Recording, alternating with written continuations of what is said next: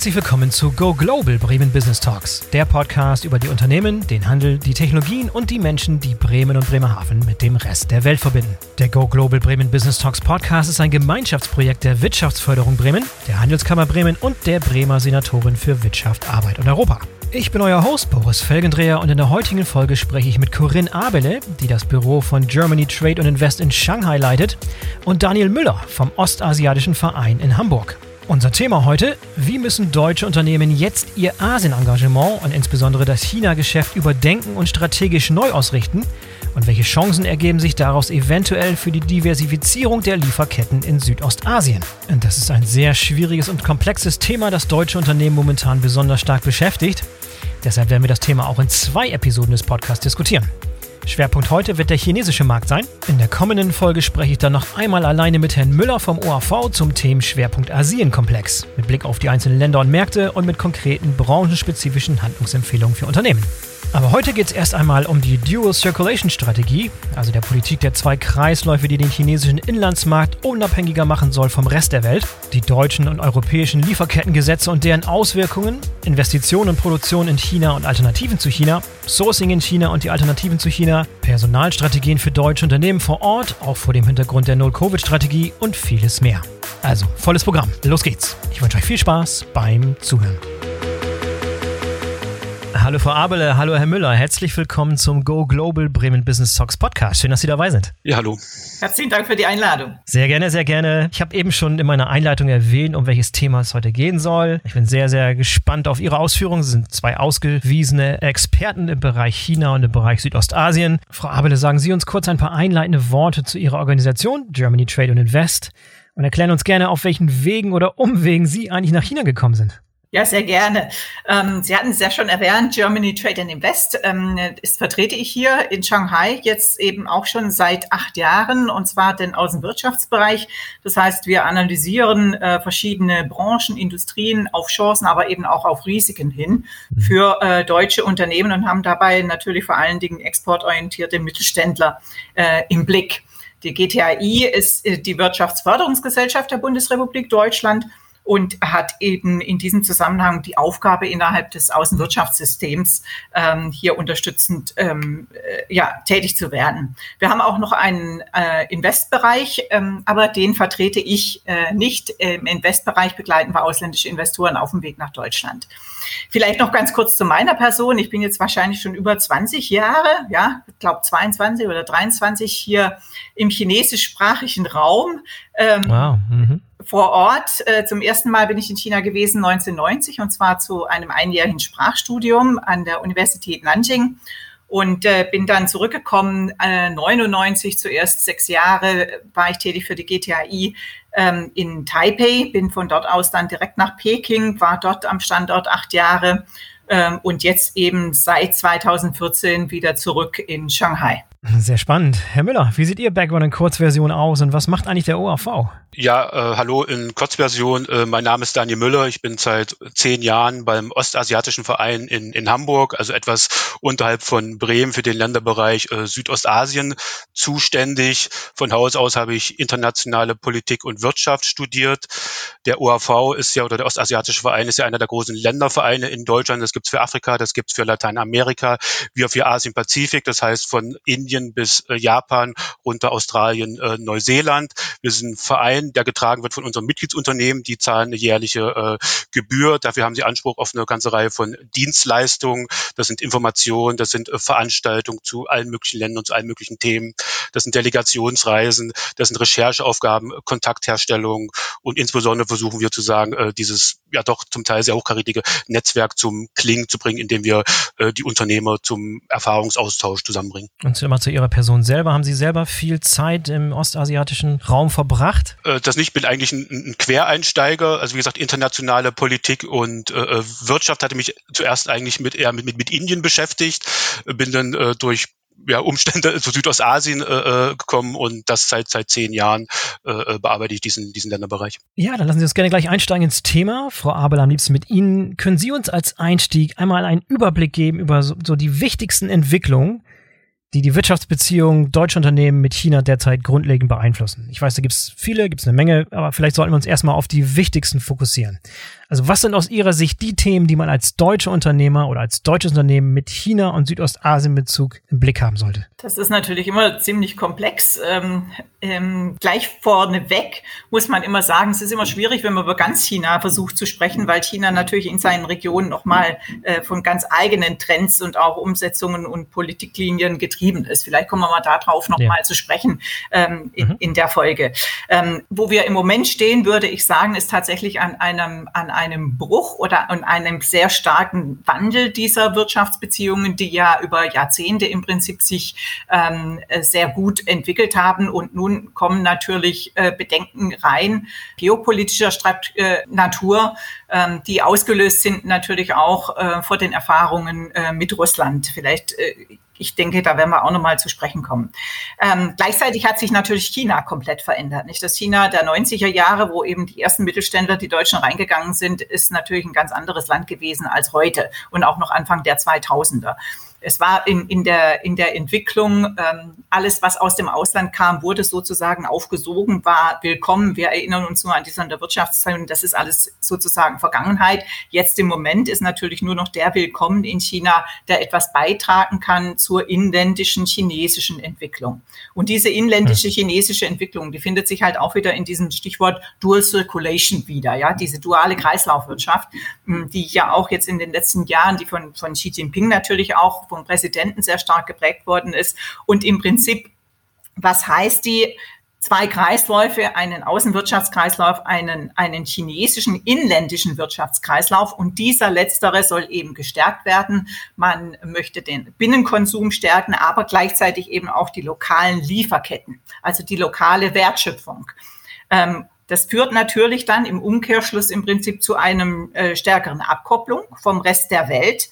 Ähm, aber gleichzeitig eben gibt es diesen kleineren äh, Außenwirtschaftskreislauf noch und der soll eben, wie ich gesagt habe, ergänzen. Da, wo es Lücken gibt in diesem inländischen Sta äh, Wirtschaftskreislauf, da soll eben der Input aus dem ausländischen Wirtschaftskreislauf greifen. Und das ist so ein mhm. bisschen, wo wir China im Moment sehen. Ja. ja, da vielleicht eine kurze Frage dazu. Was waren denn die Auslöser oder die Beweggründe dafür, so eine duale Kreislaufstrategie zu verfolgen? Wie, wie kam es zu dieser Kursänderung?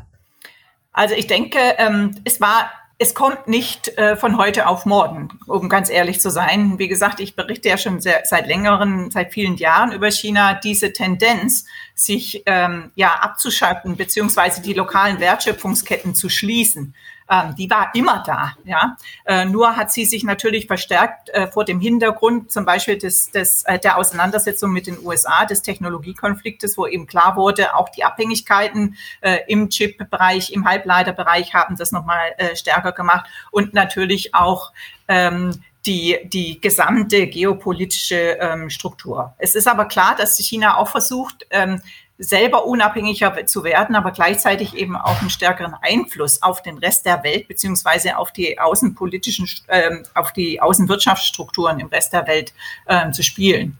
Ähm, das zeigt sich zum Beispiel bei der Standardisierung. Auch das ganz typisch. Es macht unheimlich viel, hat sehr, sehr viel gemacht, hat eine neue Strategie in der Standardisierungsstrategie 2035 setzt das inländisch um, also eine starke Basis und versucht dann mit dieser, basierend auf dieser Basis eben auch die internationalen Standards zu beeinflussen. Also man muss immer sagen, es ist, was viele eben auch immer betont haben, diese Dual Circulation alleine ist nicht gleich Decoupling. Ja, mhm. der Außenwirtschaftskreislauf, die Verbindung zu, zu, zu den äh, Märkten weltweit spielt nach wie vor eine Rolle, aber eben eine ergänzende Rolle. Ja, sozusagen, wo die Lücken ist, da soll eben rein, äh, soll der Input rein, sei es an Know-how, sei es an äh, Regelungen, ähm, sei es an Produkten, sei es an Rohstoffen, äh, aber gleichzeitig soll eben diese Lücke immer kleiner werden. Ja? Ja. Das, ist, das ist der Hintergrund, um unabhängiger zu sein, weil man eben gesehen hat im Technologiekonflikt und Handelskonflikt mit den USA, wie stark zum Teil Abhängigkeiten im Halbleiterbereich sind, aber auch zum Beispiel im Komponentenbereich, wenn wir zum Beispiel in Robotik reingehen. Ähm, also es gibt einfach Flaschenhälse, die da nochmal stärker ins Rampenlicht äh, gerückt wurden und die Politik nochmal stärker forciert haben. Ja, aber jetzt kann ich mir vorstellen, dass, äh, dass sowohl die EU als auch die Amerikaner zum Beispiel jetzt nicht tatenlos dastehen, sondern als Reaktion auf diese Abkopplung, auf dieses Innengerichtete, was in China stattfindet, dann auch en entsprechend reagieren. Ist da zu erwarten, dass sie das auch nochmal verschärft, dass wir uns sozusagen komplett voneinander entfernen? Aufgrund der Reaktion, die natürlich jetzt auch ähm, Bundesregierung und die EU streben auch eine gewisse wirtschaftliche Unabhängigkeit von China an, genauso in den USA, führt das letztlich dazu, dass wir uns sozusagen von der Globalisierung, wie sie mal vor, vor fünf bis zehn Jahren noch der große Traum war, verabschieden müssen? Ja, vielleicht ganz kurz von meiner Seite aus. Ich denke, der Herr Müller kann da auch ähm, viel dazu sagen. Ich denke, das Ende der Globalisierung ist nicht erreicht, aber das Ende der Globalisierung, wie wir sie kennen. Also wir werden sicherlich ein, ein stärkeres äh, Patchworking an Globalisierung haben, eine stärker regional geprägte ähm, äh, Globalisierung und, und Handelsstruktur als das, ähm, ähm, äh, ja, mit dem wir eben ähm, die letzten äh, Jahre äh, gelebt haben und natürlich von dem von diesen Strukturen hat auch Deutschland in großem äh, Maße äh, profitiert. China natürlich auch. Also das denke ich werden wir sicherlich, da wird es eine Änderung geben. Herr Müller. Ja, äh, wenn ich da vielleicht nochmal einen Schritt zurückgehen darf, also die, die Änderungen im internationalen Umfeld, die Sie angesprochen haben, also die Hauptänderungen äh, haben natürlich in China selbst stattgefunden. Und das hat was zu tun mit dem äh, äh, politischen System. Äh, das Lebensthema von Xi Jinping ist ja, warum ist die Sowjetunion untergegangen und äh, die dortige kommunistische Partei und was müssen wir tun, äh, damit es in China nicht passiert. Äh, das macht man eben, indem man weiter zu sagen, das Machtmonopol in den Händen hält, äh, keine Liberalisierung im politischen Bereich zulässt zulässt. Aber es gab natürlich äh, äh, eine Liberalisierung im ökonomischen Bereich, das, daher auch die, diese fantastischen äh, Wachstumszahlen, diese äh, äh, unglaublichen äh, wirtschaftlichen Erfolge. Aber das hat zum Resultat, dass dort äh, äh alternative Machtzentren entstehen, die äh, das Machtmonopol der Partei herausfordern. Und da will man gegensteuern. Deswegen hat man Jack Ma aus dem Verkehr gezogen. Deswegen wurden die äh, äh, Tech-Konzerne sozusagen an die kurze Leine äh, gelegt. Und sozusagen äh, da ist sozusagen der Hauptunterschied äh, und, und sozusagen die Außenpolitik, die die die folgt dem. Äh, wie geht das weiter? Also vielleicht auch die waren ja einige äh, Zitate in den Medien der letzten Wochen. Also niemand fordert eine umfassende Globalisierung. Niemand fordert äh, ein umfassendes Friendshoring, wo es nur darum geht, mit, mit Ländern Handel zu treiben, die ein ähnliches äh, politisches System haben wie man selbst. Niemand fordert zu sagen, dass man äh, die, äh, den, den Handel oder die Wirtschaftsbeziehungen mit China einstellen soll. Worum es geht, ist zu sagen, äh, die Risiken, die, die unzweifellos gestiegen sind, zu sagen, äh, managebar zu machen und so, so, so Alternativen zu machen und eine vernünftige Risikominderung. Das ist das, was ansteht. Ja, macht, macht sehr viel Sinn. Und darauf wollen wir uns heute auch fokussieren. Wir wollen auf verschiedene Möglichkeiten der Reaktion schauen, was Unternehmen machen können, wie sie jetzt konkret auf die neue Situation, so wie sie sich jetzt darstellt, auf die neuen Rahmenbedingungen reagieren können. Gibt es noch weitere große Trends, die wir vielleicht vergessen haben? Ich denke zum Beispiel ans Lieferkettengesetz das auch mal wieder ein wichtiges Thema ist, was auch in Zusammenhang mit China, aber auch mit anderen südostasiatischen Ländern steht. Ich denke aber auch zum Beispiel an eine Null-Covid-Strategie und die Lockdowns. Da hatten Sie ein bisschen schon darauf hingewiesen, Frau, Frau Abelet. Da vielleicht noch ein paar Dinge zur Einordnung, dass wir nicht so wichtige Trends oder wichtige Entwicklungen vergessen. Wie gesagt, Herr Müller hat es auch nochmal klar gemacht. Also das, was wir sehen, ist jetzt nicht etwas, was äh, von heute auf morgen sich entwickelt hat, sondern durch die Ereignisse verstärkt wurde. Ja, also äh, die, ja. die langfristige Strategien von Xi Jinping, der natürlich auch äh, China selbst und das Wirtschaftssystem ähm, ja in gewisser Weise umbaut. Es gab ja eine lange Zeit, wo eben Privatwirtschaft und Staatswirtschaft sozusagen nebeneinander waren, ein Hybridsystem. Äh, und unter Xi Jinping wird, äh, ist zunehmend deutlich ge äh, geworden, dass eben die Staatswirtschaft hier äh, an, an deutlich erster Stelle steht. Ja, das haben die Aktionen äh, eben gegen Jack Ma zum Beispiel äh, äh, klar gemacht. Aber auch in vielen anderen Bereichen sehen wir das, ja. Auch durch Mergers zum Beispiel, ja, werden eben äh, starke Staatsunternehmen äh, gegründet, die das ähm, beeinflussen. Ähm, und in dem Zusammenhang würde ich eben auch die, äh, das, was äh, an Konsequenzen durch die Corona-Pandemie entstanden sind, sehen. Ja? Ähm, China, das muss man vielleicht auch nochmal dazu sagen, ist äh, inzwischen, ich glaube, das weltweit einzige Land, was noch eine Null-Covid oder flexible Null-Covid oder sozial flexible Covid, Null-Covid, egal, Strategie verfolgt. Sprich, am Ende des Tages steht, das Land hat sich nach wie vor abgeschottet. Man kommt also nur rein, wenn man arbeitet Arbeitsvisum hat, ähm, ganz unter bestimmten Umständen auch mit einem Business-Visum, aber auch das ist schon sehr problematisch. Angehörige, auch das ist problematisch. Sprich, es kommen keine Touristen ins Land, es kommen keine Studenten ins Land. Auch das ist sehr wichtig, ja. Mhm. Ähm, und wie gesagt, auch jemand wie die Techniker zum Beispiel, deutsche Maschinenbauer, ein Riesenproblem, Techniker reinzubekommen ins Land. Weil selbst wenn sie das Visum haben, dann müssen sie sich vorstellen, was kommt denn auf die Person zu. Ähm, also sie muss erstmal einen, einen Flugplatz bekommen. Ja, die Tickets sind wahnsinnig in die Höhe geschossen. Wir sprechen im Moment, ich glaube, zwischen 3.000 und 5.000 Euro pro Ticket von Deutschland nach China. Und dann ist die Person ja auch immer noch nicht da, wo die Maschine aufgestellt werden soll, sondern geht erstmal in Quarantäne. Die hat sich jetzt verkürzt auf sieben Tage, war vorher 14 Tage. Ähm, aber je nachdem, ähm, bleibt es nicht bei einmal sieben Tage, sondern sie landen möglicherweise in, in Qingdao oder in Shanghai, müssen aber die Maschine in Shenyang in, in Betrieb äh, nehmen, dann verhängen die gegebenenfalls nochmals ähm, regionale Quarantäne. Also das äh, sprich führt im Prinzip dazu, ähm, dass äh, sie im Prinzip von außen keinen Input mehr bekommen an Spezialisten und an Technikern. Gleichzeitig haben die Lockdown-Maßnahmen hier in China, die ja jetzt schon ja im Prinzip zwei Jahre 22 Jahre, mehr als zwei Jahre im Prinzip immer so ein Stop and Go haben, andauernd dazu geführt, dass sich viele ähm, Expats und auch Deutsche ähm, vom Land verabschieden, vor allen Dingen eben mit Familien, weil Lockdown hier in China ist ein bisschen anders aufgestellt als in, in Europa oder in Deutschland.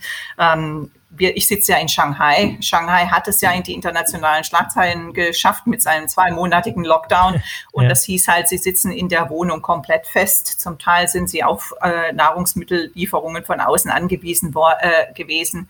Also das ist eine ganz andere Nummer. Ähm, die deutschen Unternehmen haben zum Teil versucht, äh, die Produktion am Laufen zu halten, indem sie solche sogenannte Closed Loop geschaffen haben, ja, wo eben ähm, Schichten von Mitarbeitern in die Fabriken äh, gekommen sind, dort gewohnt gelebt, gegessen haben und dann abgewechselt wurden. Also das sind Zustände, ähm, das äh, zeigt natürlich ganz klar, dass ähm, äh, mit diesen Herausforderungen äh, ja, äh, sich einiges äh, auf jeden Fall ändert. Ja, viele sagen, China war der planbare der planbare Partner. Ja, man, man war nicht mit allem, noch nie mit allem einverstanden. Ja, die Markthindernisse waren immer da. Es gab noch nie eigentlich ein Level Playing Field.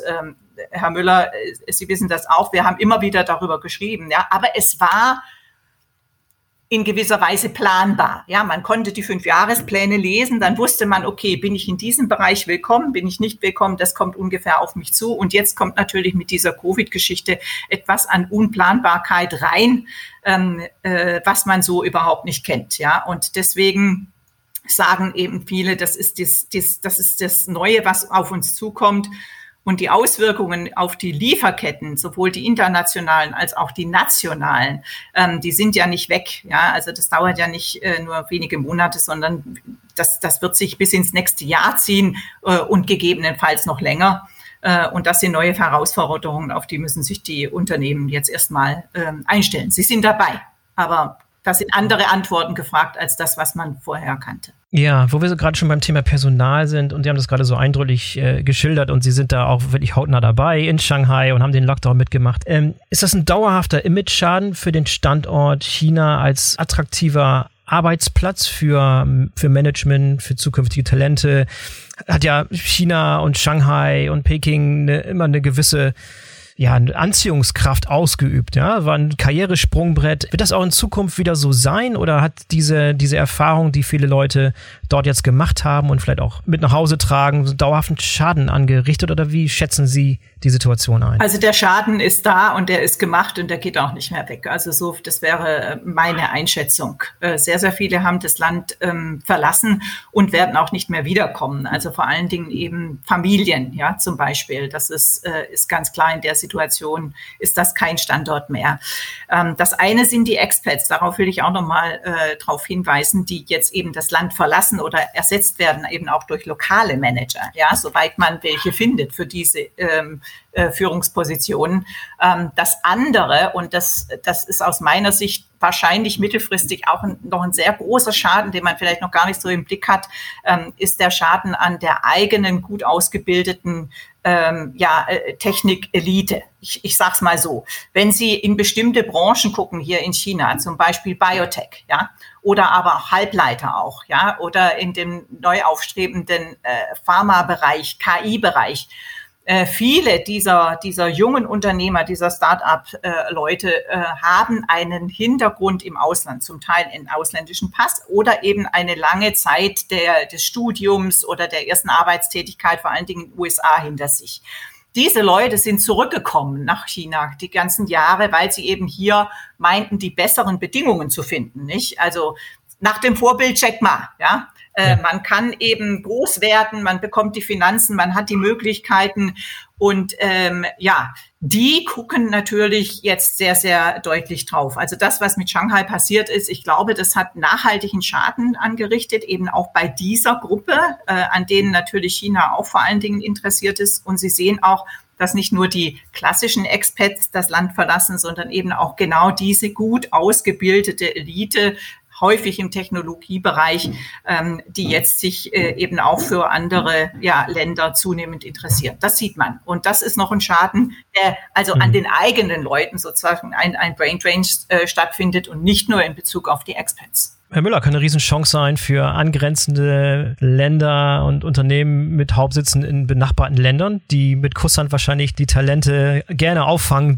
die, die, die China da in der Weise nicht mehr, nicht mehr so haben will. Ja gut, ob die nach Südostasien gehen, das wäre noch die äh, Frage. Die werden sich wahrscheinlich eher an die westlichen Länder äh, äh orientieren. Aha. Die sind ja in der Regel auch äh, top, top ausgebildet.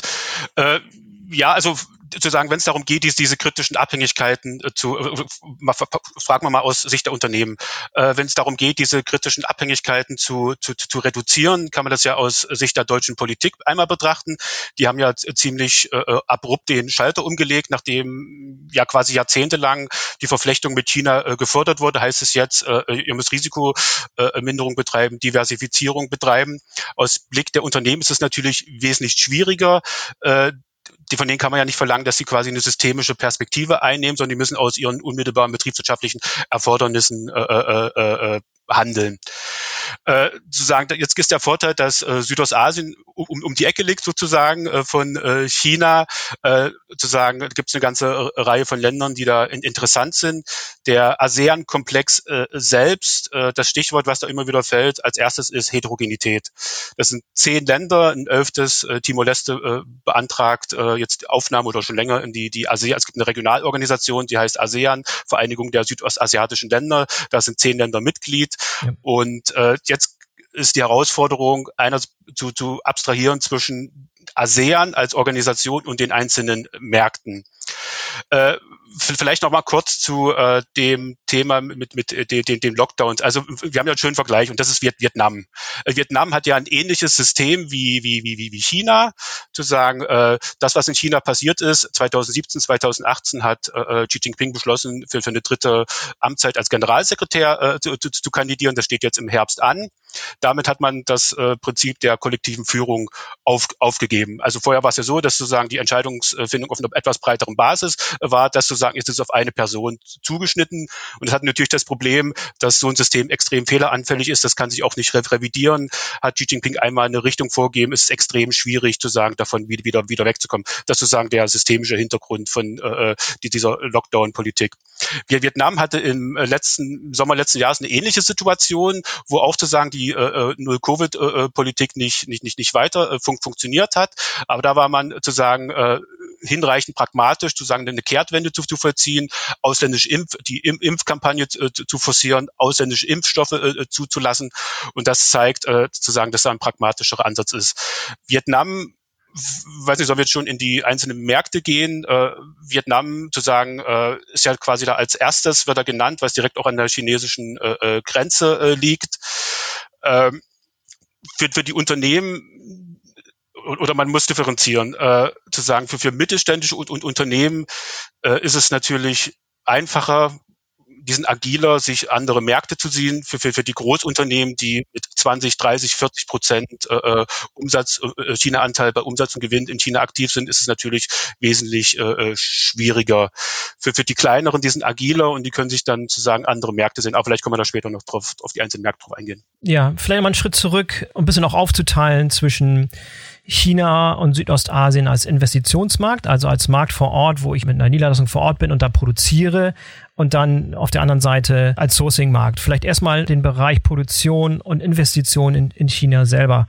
Frau Abeler, da haben viele große deutsche Unternehmen und auch viele Mittelständler in den letzten Jahren und Jahrzehnten viel, viel Geld investiert für lokale Produktion dort da bei diesem Investitionsklima äh, und die Art und Weise, wie ich investieren kann und was ich mit Investitionen machen kann, hat sich einiges verschoben. Was sind da die neuen Rahmenbedingungen wie müssen Unternehmen jetzt mit neuen Strategien auf diese neue Situation reagieren? Ja, das ist ähm, interessant, dass wir im Prinzip so zwei, äh, zwei gegenläufige äh, Trends beobachten. Das eine ist, ähm, dass die äh, Branchen selbst im Prinzip in den letzten Jahren immer offener wurden. Das muss man ja auch nochmal sagen. Also wenn man über zum Beispiel über die Kfz und die Automobilindustrie spricht, ähm, das sind ja keine äh, Wufis klassischerweise, sondern das war ein klassischer Joint Venture Zwang Branche. Das heißt, alle die Großen, die hier in China tätig sind, sind im Prinzip immer noch nach wie vor ähm, zumeist mit Joint Venture tätig, wenngleich jetzt eben auch die Elektromobilität aufgegangen ist. Das war schon immer da. Das ähm, ändert sich äh, nicht wesentlich. Was sich ändert, sind die Beweggründe. Ganz am Anfang ist man nach China rein, weil es billig war zu produzieren. Das hat sich in den letzten Jahren sowieso bereits geändert. China ist immer teurer geworden, vor allen Dingen im Vergleich zu anderen alternativen Standorten in Südostasien. Ähm, ja.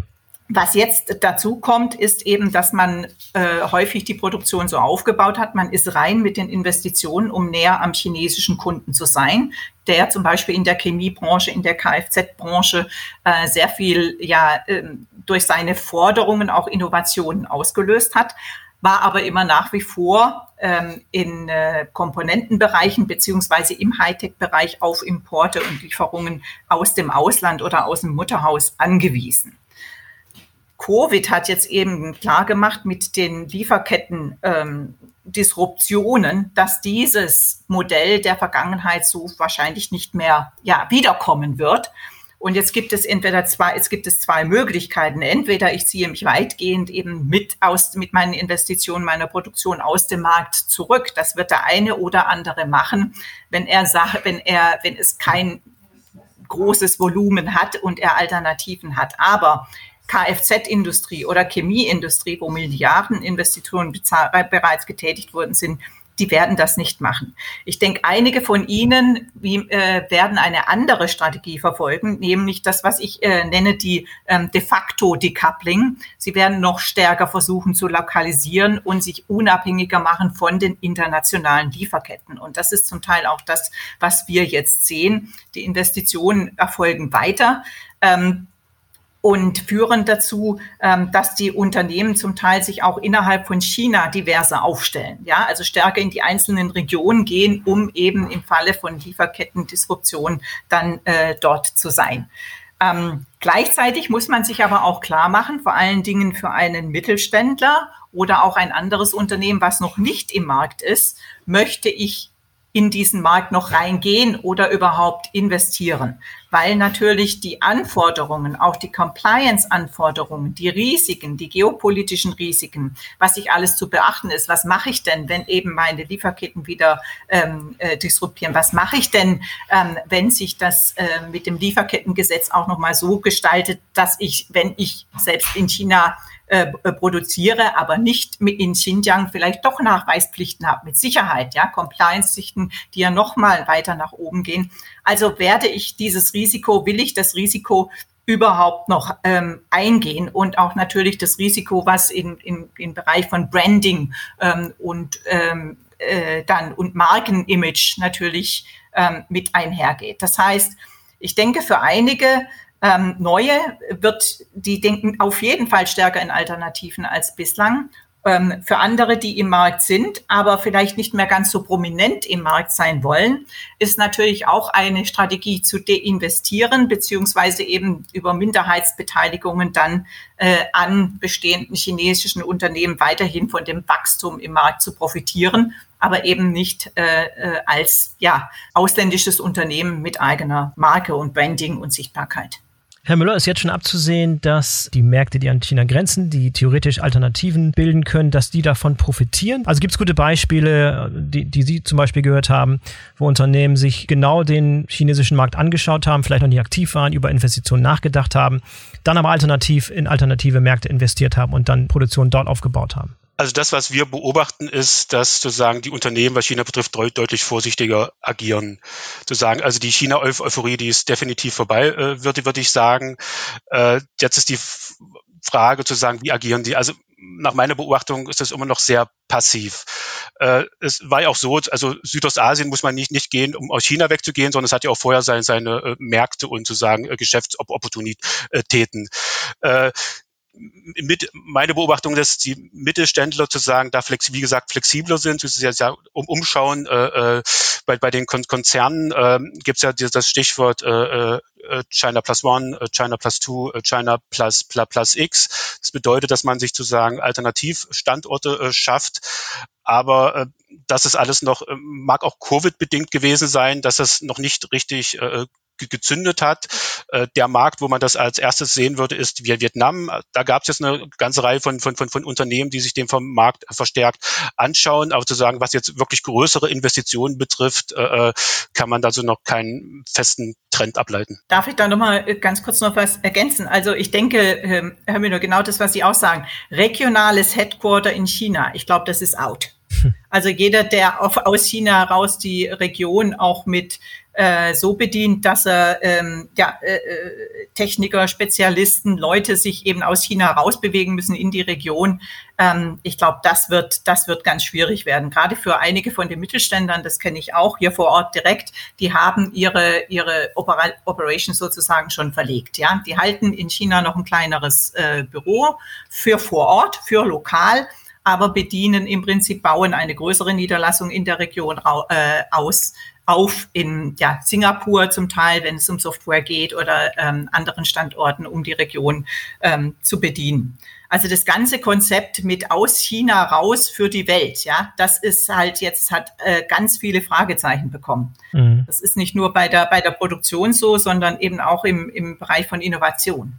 Also viele der großen Unternehmen sind ja auch mit mit Innovation, Produktinnovation und so weiter nach China rein ähm, mit dem Ziel, im Prinzip diese Innovation, diese chinesische Innovation in ihre internationalen Innovationsnetzwerke zu integrieren, ja, und daraus eben einen Input zu geben, aber auch wieder was rauszunehmen. Und das Konzept, ähm, das ist, äh, ja, will man sagen, gescheitert. Ich würde sagen, ganz, ganz schwierig. Ja. ja, da schneiden Sie in der Tat ein sehr wichtiges Thema an, und zwar das der Forschungs- und Entwicklungsarbeit, die in den letzten Jahren und in den letzten Jahrzehnten im Zusammenhang in China gemeinsam mit Organisationen vor Ort, mit Startups vor Ort, mit Wissenschaft gemacht wurde. Auch da ist jetzt ein großes Fragezeichen davor, wie es da weitergehen soll. Auch da findet ja eine gewisse Abkopplung oder eine gewisse äh, Fokussierung aufs Innere statt und viele Hürden werden aufgeworfen. Also im, im Prinzip ändern sich die gesamten Rahmenbedingungen, so wie sie früher da waren. Auch diese Euphorie, in Bezug auf Zusammenarbeit, gemeinsame Forschung und Forschung, die da betrieben wird, kann man global anwenden.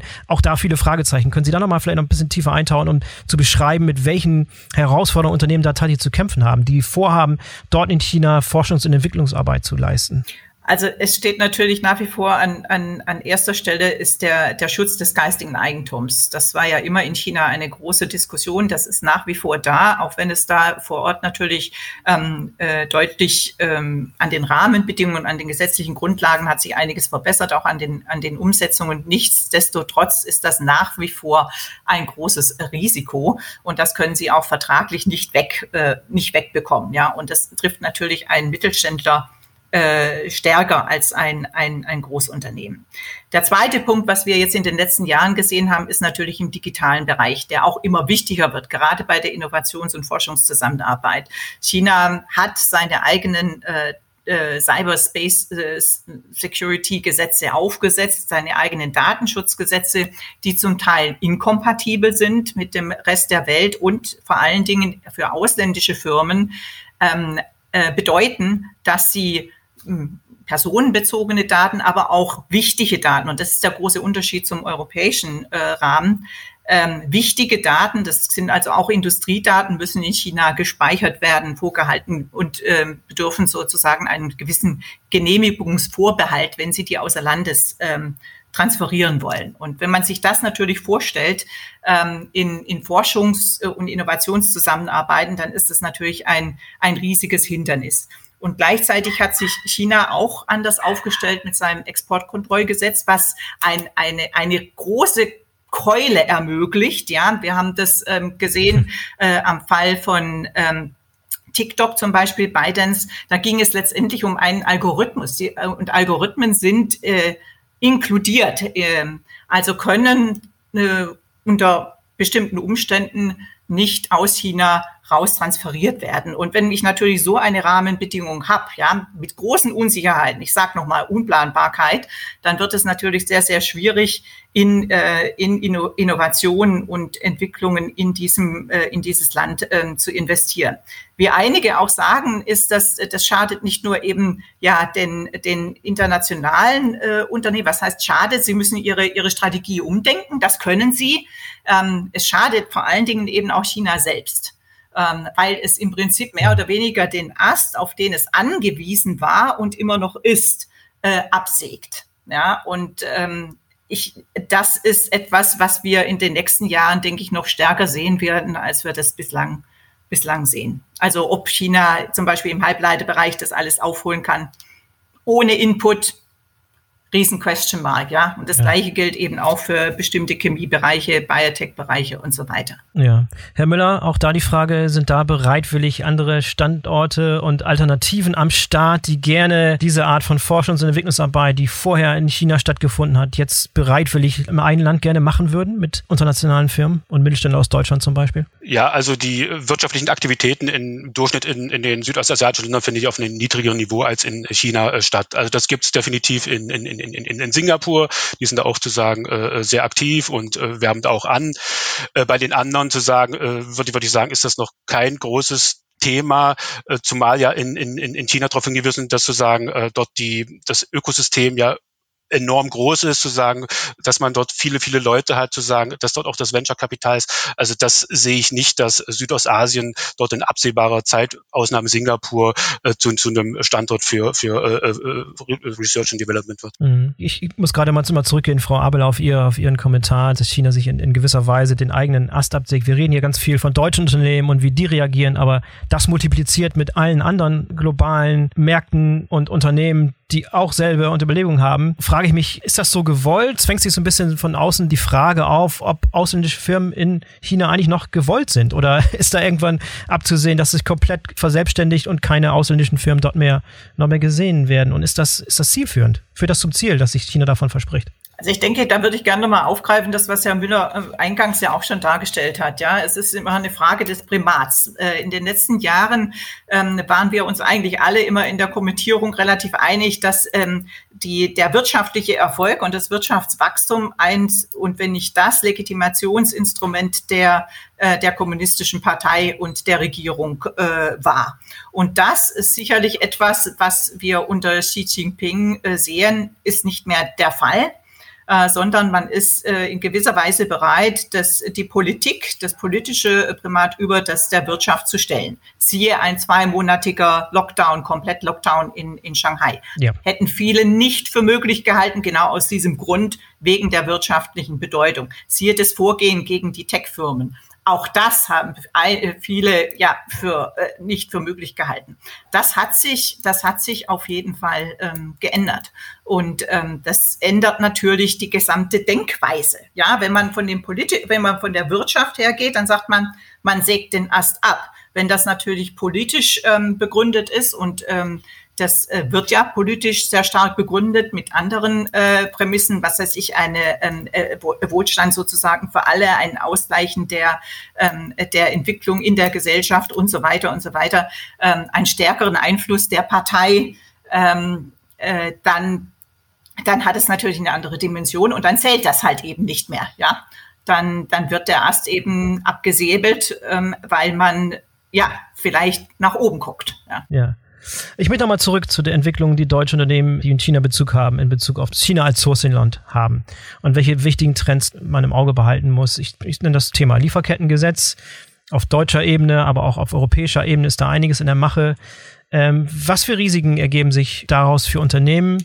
Angefangen mal mit China und wir können aber das auch, auch auf andere Länder in Asien ausweiten. Welche Risiken ergeben sich jetzt momentan dadurch, durch diese neuen Rahmenbedingungen, die durch Gesetze wie das Lieferkettengesetz gegeben werden für Unternehmen, Frau Abele?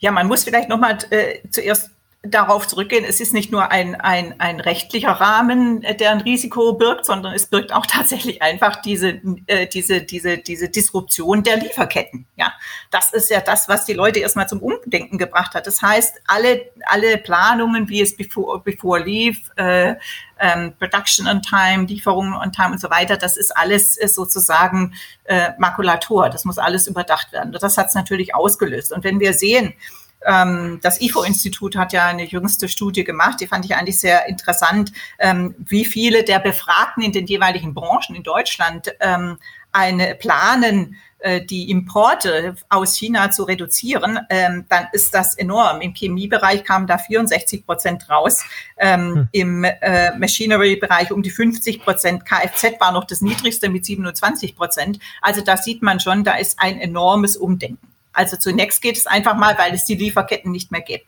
Dann kommt der zweite Punkt und das ist das Lieferkettengesetz, was Sie halt eben äh, angesprochen haben, dass man entlang der Lieferketten äh, Regeln einhalten muss, eben auch ähm, äh, Human Rights Regeln und vor allen Dingen Arbeitsschutzregeln. Und hier ist natürlich China, äh, was auch ja äh, aus dem, nicht aus dem Nichts kam, sondern eben schon äh, lange äh, Zeit gewährt hat, ähm, durch seine durch das Vorgehen gegen die uigurische Minderheit in äh, Xinjiang, ähm, äh, ja, war schon immer ähm, die Diskussion um die Verletzung der Menschenrechte gegeben. Das ist jetzt sozusagen in einer neuen Art und Weise dokumentiert worden und auch das Ausmaß. Und das stellt natürlich eben in Frage, können Produkte, die in Xinjiang produziert werden, sind eben überhaupt noch diese Anforderungen des Lieferkettengesetzes ähm, erfüllen. Man kann es noch weiter, nach kann es noch weiter strecken, wenn Sie zum Beispiel sich bestimmte Lieferketten anschauen, wie ähm, die Solarindustrie, würde ich jetzt mal sagen. Ja, viele von den Panels werden aus äh, Silizium gemacht, Polysilizium, und das ist eben die größten Werke äh, sind in Xinjiang. Ja, also das ist eine, eine große Diskussion, die da jetzt in Gang gekommen ist. Ähm, und dann, wenn Sie sich dazu entschließen, gut, es gibt eben der Preis, der Markt, die Angebote sind da, dann müssen Sie natürlich im zweiten äh, Schritt äh, klären, wie kann ich denn dann trotzdem Transparenz entlang meiner Lieferkette schaffen, also Compliance-Regeln einziehen.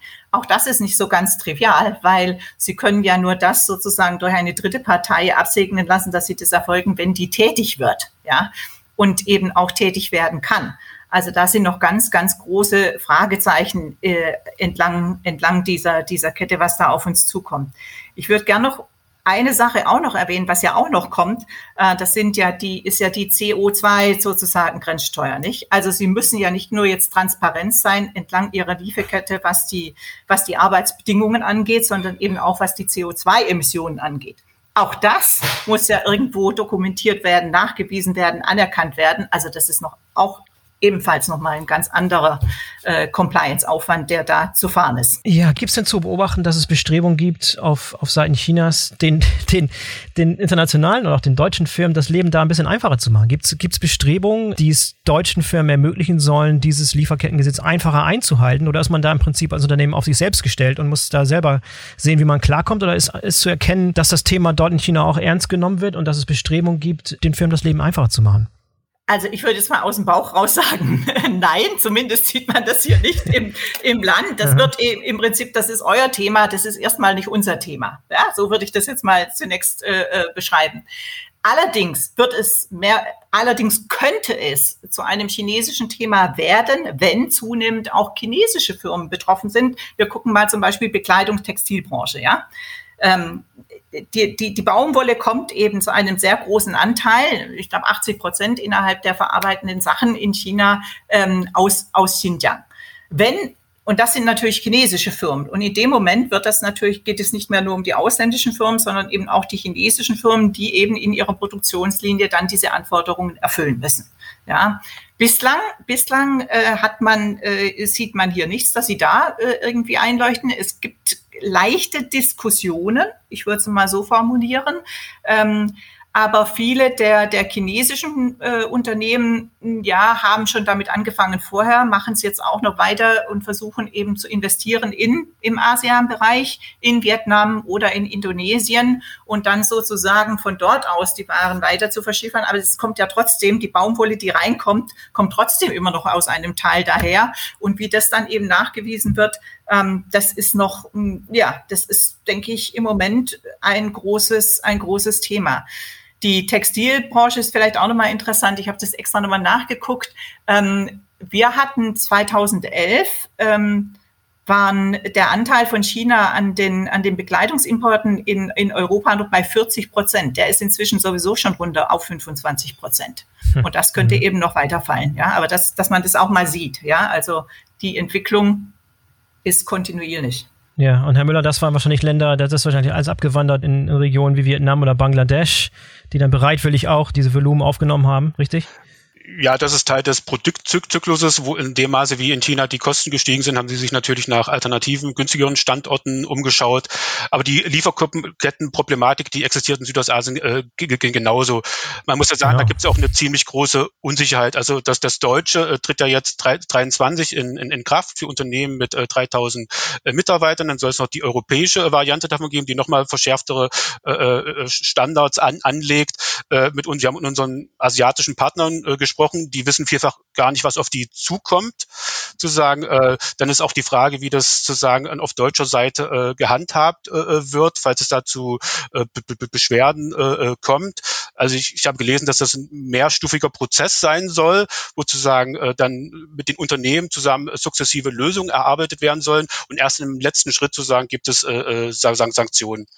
Äh, jetzt zu beginnt man auch, äh, weil, es auch zu diese Rückmeldung aus den asiatischen Partnerländern gab, auch Informationsangebote zu konzipieren für die Länder, äh, damit auch die wissen zu sagen, was auf die Zukunft und dass man da mögliche Problemfelder gegebenenfalls äh, abstellen kann. Die Unsicherheit ist ja auch groß. Also das ist, ähm, das ist, äh, ist, ist ganz klar. Also da ist man in China genauso am, ganz am Anfang. Ja. Andererseits, ich habe gerade jetzt am Freitag mit äh, einer Vertreterin des Unternehmens äh, für äh, Outdoor Fashion gesprochen und die haben gesagt, wir haben das schon lange auf dem Schirm, zu sagen, das ist für uns ein Wettbewerbsvorteil und zu sagen, äh, für uns ist es überhaupt kein Problem, wir werden sogar noch, noch äh, toughere äh, Kriterien. Also das, das gibt's auch. Herr Müller, gibt es denn Länder, von denen Sie das Gefühl haben, die haben es wirklich ernst genommen und die sind wirklich da, da bestrebt, da wirklich konkret Änderungen vorzunehmen, sodass es globalen Unternehmen, die diesen Zwängen der Lieferkettengesetze unterlegt sind, da tatsächlich dem Anspruch gerecht zu werden? Gibt es da bestimmte Regionen, die wirklich eine Vorreiterrolle einnehmen? Unternehmen, die man sich mal anschauen sollte? Also was das Marktvolumen betrifft, ist natürlich Indonesien das entscheidende Land, aber Indonesien ist gleichzeitig auch äh, das ein sehr schwieriges Land mit einer langen protektionistischen äh, äh, Tradition. Die beginnen jetzt sukzessive sich in den äh, Weltmarkt zu integrieren. Dann gibt es Länder wie Singapur, äh, Malaysia, Thailand, die quasi schon Jahrzehnten Teil des modernen Weltwirtschaftssystems sind. Vietnam hat da ein bisschen später mit begonnen zu sagen, diese Länder, weil Sie vorhin die Frage gestellt haben, die, die, die schauen natürlich nach nach äh, äh, China und erhoffen sich zu sagen äh, äh, Ansiedlung von ausländischen Unternehmen in, in, in den äh, Ländern. Aber da muss man auch wirklich im Einzelfall, im Einzelland für das Einzel- und, und Unternehmen schauen, zu sagen, wo ist da was zu machen. Also wenn Sie mich fragen würden, würde ich sagen, für Unternehmen im produzierenden Bereich äh, sollte man sich vielleicht mal die, die Schiene Vietnam, Thailand, Malaysia anschauen, weil man da wirklich wunderbar zu sagen ein aufsteigendes äh, äh Produktions- und äh, äh, Niveau bei den Wertschöpfungsketten hat. Also Vietnam ist da noch relativ am Anfang. Die schließen jetzt zu äh, Thailand oder wollen zu Thailand aufschließen. Äh, Malaysia ist gerade was Elektronik, IKT äh, betrifft, die stellen noch Halbleiter her, zu sagen, ist da schon fortgeschritten, sagen, äh, Thailand versucht jetzt seinerzeit zu sagen, äh, Vietnam nachzueifern, äh, äh, äh, Malaysia nachzueifern und äh, Malaysia guckt ganz stark an die Südspitze nach äh, äh, Singapur. Also da muss man wirklich im Einzelfall äh, schauen, Einzelunternehmen, Einzelbranche, um allgemeine äh, äh, Aussagen sind relativ schwierig zu, zu betreffen. Ja, glaube ich gerne. Im Hintergrund haben wir einen Hund, falls wir den irgendwie nicht äh, technisch irgendwie entfernen können. Frau Abel, Ihr Hund wird nervös hinten im Hintergrund. Der ist weggesperrt, aber jetzt wird es ihm, glaube ich, so langsam zu bunt. ja, genau. Ähm, äh, ich wollte noch ähm, äh, ganz kurz was sagen, genau zu den Investitionen. Südostasien ist ja natürlich nicht nur ein alternativer Investitionsstandort jetzt für europäische Unternehmen, die möglicherweise Alternativen suchen zu China, sondern auch für die Chinesen selbst. Ja, auch das sehen wir natürlich, dass die Chinesen, die ja nach wie vor, die ja schon vorher auch in, in ASEAN sehr stark investiert haben, jetzt das auch vielleicht noch stärker nutzen als, als bislang.